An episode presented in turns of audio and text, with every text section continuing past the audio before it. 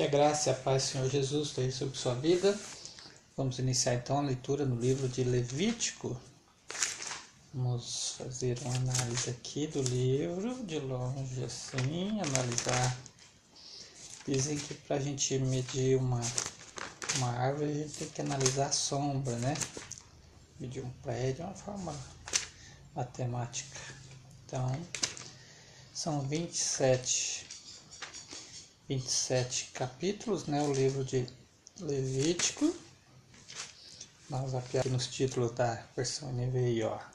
Vai falar sobre o holocausto, sobre ofertas, né? Vai falar de pecado, vai falar de comunhão, vai falar de culpa, né? Vai falar de regulamentação. É o livro de lei, né? Levítico, né? É um livro difícil de ler, porque tem muitas detalhezinhos assim, que são exemplificados, explicados. Lei acerca disso, purificação de parto após o parto, leis acerca da lepra, né? Aí a gente precisa compreender neste livro é, a época a religião que estava sendo formada para um povo que estava sendo formado, né? Que não é, é a prática né, dos judeus de hoje, assim, né? Mas é o livro da lei, é o livro da, da religião judaica, diz aqui que é perpétua, né? A lei, o Novo Testamento nos revela, é, a lei revela o pecado, né? Às vezes você fica na dúvida, são pecadoras você sabe, né? Sua alma sabe muito bem.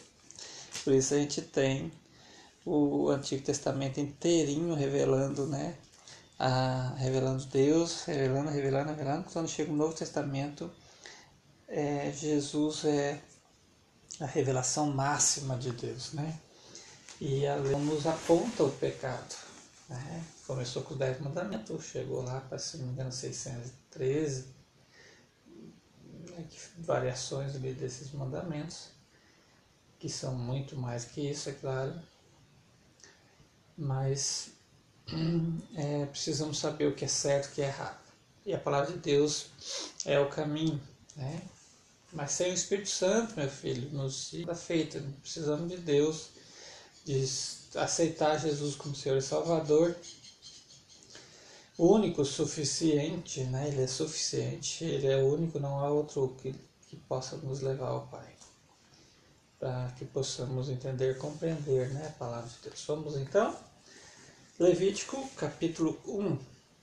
Da tenda do encontro, o Senhor chamou Moisés e lhe ordenou: Diga o seguinte aos israelitas: quando alguém trouxer um animal como oferta ao Senhor, que seja do gado ou do rebanho de ovelhas, se o holocausto for de gado, oferecerá um macho sem defeito. Ele o apresentará à entrada da tenda do encontro para que seja aceito pelo Senhor. E porá a mão sobre a cabeça do animal do holocausto para que seja aceito como propiciação em seu lugar. Veja sua substituição, né? Então o novilho será morto perante o Senhor. E os sacerdotes descendentes de Arão trarão o sangue e o derramarão em todos os lados do altar, que está à entrada da tenda do encontro. Depois se tirará a pele do animal que será cortada em pedaços, então os descendentes do sacerdote Arão acenderão fogo do altar e arrumarão a lenha sobre o fogo. Em seguida, arrumarão os pedaços, inclusive a cabeça e a gordura, sobre a lenha que está no fogo do altar. As vísceras e as pernas serão levadas, lavadas com água, e o sacerdote queimará tudo isso no altar. É um holocausto, oferta preparada no fogo, de aroma agradável ao Senhor. Se a oferta for um holocausto do rebanho, quer de cordeiros, quer de cabritos, oferecerá um macho sem defeito. O animal será morto no lado norte do altar perante o Senhor. Os sacerdotes descendentes de Arão Derramarão o sangue nos lados do altar, e então o animal será cortado em pedaços. O sacerdote arrumará os pedaços, inclusive a cabeça e a gordura, sobre a lenha que está no fogo do altar. As vísceras e as pernas serão lavadas com água. O sacerdote terá, trará tudo isso como oferta e o queimará no altar. E o holocausto, oferta preparada no fogo de aroma agradável ao Senhor.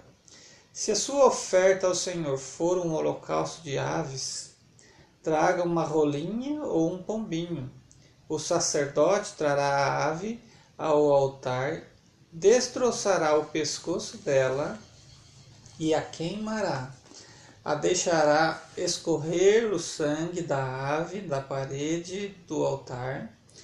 Ele retirará o papo com o seu conteúdo e o jogará no lado leste do altar, onde fica as cinzas, rasgará a ave pelas asas, sem dividi-la totalmente, e então o sacerdote a queimará sobre a lenha acesa no altar, e o holocausto, oferta preparada no fogo de aroma agradável ao Senhor. Este então foi o capítulo 1. Que Deus abençoe sua vida com esta leitura em nome de Jesus.